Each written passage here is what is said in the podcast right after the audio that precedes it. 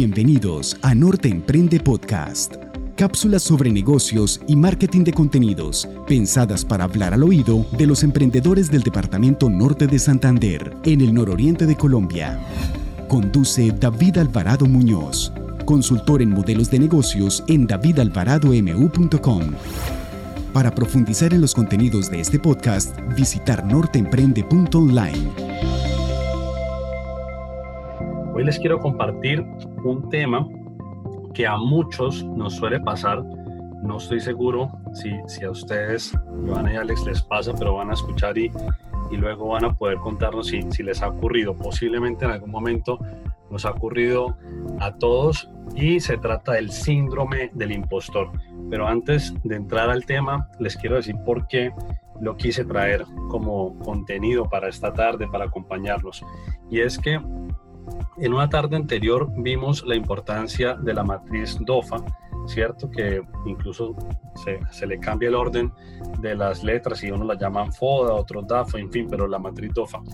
Y ahí, cuando empezamos a diligenciar la matriz DOFA, que los que de pronto están llegando y no, no estuvieron en ese capítulo, pues básicamente son cuatro componentes y por lo general comenzamos por el cuadrito de las fortalezas.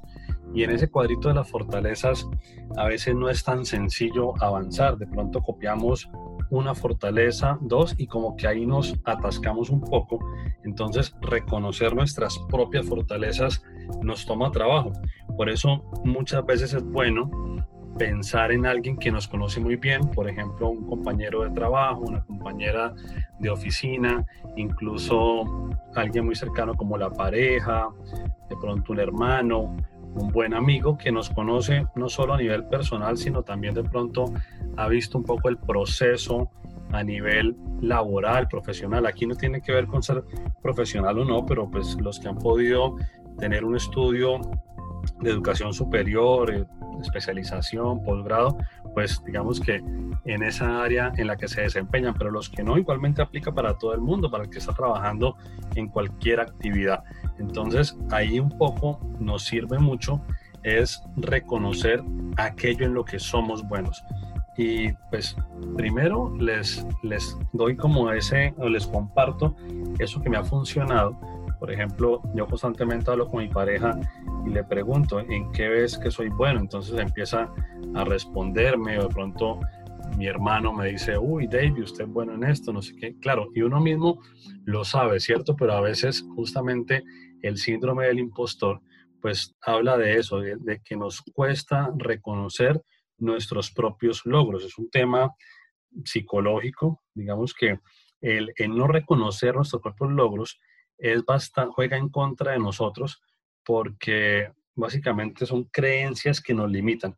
Nosotros en el cerebro tenemos dos, tipos de creencias, las creencias que nos empoderan, pero también tenemos otras que si no las reconocemos nos limitan. Entonces tenemos grandes posibilidades, pero a veces nos creemos estos cuentos que, pues, que están realmente como, como una especie de trampa y que el momento que los, los quitamos de encima, pues podemos avanzar. Entonces, de ahí la importancia de reconocer que este síndrome del impostor pudiera estar en, jugándonos en contra. Por eso les traía como algunos caminos de exploración para reconocerlo y realmente poder decir, es que estas son mis fortalezas. Por ejemplo, ¿en qué tienes experiencia? Por lo general, en lo que llevamos más tiempo trabajando, pues después de seis o nueve meses de estar en un, trabajo, en una actividad, ya empezamos a tener un dominio sobre la materia, un dominio sobre el tema, y después del primer año, casi que empezamos ya a especializarnos y como se dice coloquialmente, nos movemos como pez en agua, ¿cierto? Entonces, miremos en qué sector, en qué tema tenemos experiencia. Igualmente, si tenemos experiencia es porque posiblemente dominamos ese tema.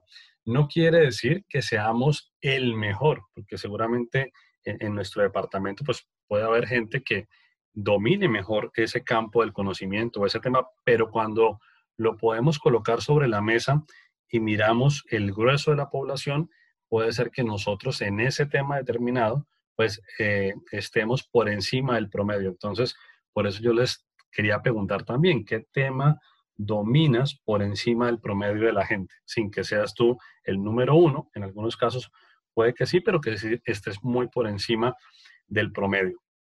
Otra pregunta esta sencilla que nos puede ayudar a identificar esas fortalezas es justamente en qué área llevas más tiempo trabajando. Si llevamos 10 años de actividad, pero de los 10 años posiblemente 6 lo tenemos dedicado a un área o a un sector, pues seguramente ya tenemos un vasto conocimiento del sector y ahí nos empezamos también a tener una fortaleza.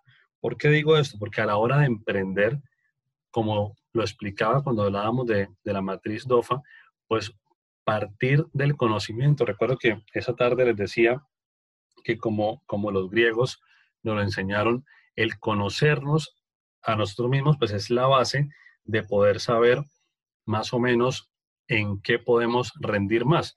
Recuerdo mucho una conversación de, mm, de mi podcast, que los que saben tengo un podcast, era, estaba hablando con el presidente, hoy en día presidente de la Federación Colombiana de Rugby, y él me contaba que cuando estaba en su juventud, él quería ser ciclista y durante un año se dedicó, enfocó 100% a entrenar en un equipo profesional de élite del ciclismo. Entonces le preguntaba qué pasaba y él me respondió que después de un año, cuando él se comparaba con sus compañeros, con los que estaban ahí en su, en su club, pues los rendimientos de él estaban por debajo del promedio. Y aunque era su pasión y él digamos que él deseaba, y en este caso la familia lo apoyaba, después de haber probado, de ahí la importancia también de probar y tiene mucho que ver con el emprendimiento, cuando hablábamos del producto mínimo viable, ¿no? De hacer este producto económico, rápido, sacarlo al mercado y probar, pues también poder tener esa respuesta del mercado. Y en este caso, de, lo que les cuento, pues justamente la respuesta del mercado para, para esta persona cuando estaba joven era que sus números, sus resultados estaban por debajo del promedio y él muy inteligente dijo, no, pues claramente eh, en este tema yo no voy a sobresalir, voy a ser del montón, como se dice, por lo tanto, me gusta mucho mi pasión, pero no, no tengo fortalezas en esto, entonces se dedicó a otro tema. En este caso, en el campo nuestro del emprendimiento, sucede de esta manera. El día de ayer conversaba con una emprendedora de la ciudad de Cúcuta, tiene un emprendimiento alrededor de la gastronomía, alrededor del pan, pero está innovando con diferentes tipos, por ejemplo, de materias primas, ¿cierto? Porque hoy en día sabemos que a la gente que sufre el colon, pues de pronto el pan no le cae bien, la gente que quiere estar en forma o, está de pronto pasada de peso, dice, no, con el pan me subo de peso porque son carbohidratos. Entonces, como esta persona está pensando no en una panadería más, dado que hay muchas panaderías, sino que está pensando en un producto de calidad, pero también en un producto que se pueda diferenciar. Incluso tiene un producto que me pareció muy rico, dos que quiero comprarle en estos días, uno que es un pan campesino, lo llama de esa manera, y es un pan casi que lo prepara como lo prepara, como lo preparaban hace eh, 3.000, 4.000 años, porque es un pan donde la masa la deja fermentar durante mucho tiempo. Por ejemplo, me contaba que tiene una masa reposando desde hace nueve meses. Eso se los cuento, pues, para dar un ejemplo claro, como en un sector normal, que es una panadería, no estamos hablando de, física cuántica aquí, pero es, es, una panadería, cómo se puede innovar pensando justamente en las fortalezas. En el caso de ella, ella tuvo la oportunidad de ir a la universidad, estudió comercio exterior, no conseguía trabajo, quedó sin trabajo un tiempo, dijo voy a hacer algo, empezó haciendo un pan navideño, resulta que le fue muy bien y con esto quiero concluir lo del síndrome del impostor. Yo le preguntaba a esta persona en qué momento el hobby que hizo un pan navideño le dio esa respuesta del mercado, porque aquí hemos hablado del product market fit, cuando el, cuando el producto o el servicio encaja en el mercado, hace fit. Y ella tuvo un momento clave que fue cuando probó en una feria, en una feria, en, un, casi que en un bazar se puede decir. Entonces, qué importante para todos los que están acá escuchando, que tienen emprendimientos o proyectos que dicen quiero emprender con esto, poder buscar un espacio de validación. Eh, básicamente, validar es probar y la feria, una feria puede ser un buen espacio de validación y de paso romper con ese síndrome del impostor que de pronto nos está frenando, nos está limitando y pues digamos que estamos dejando pasar oportunidades que podemos tener al alcance de la mano porque tenemos el conocimiento o tenemos la experiencia y estamos dejando de capitalizarla. Así que los quiero dejar con esa tarea.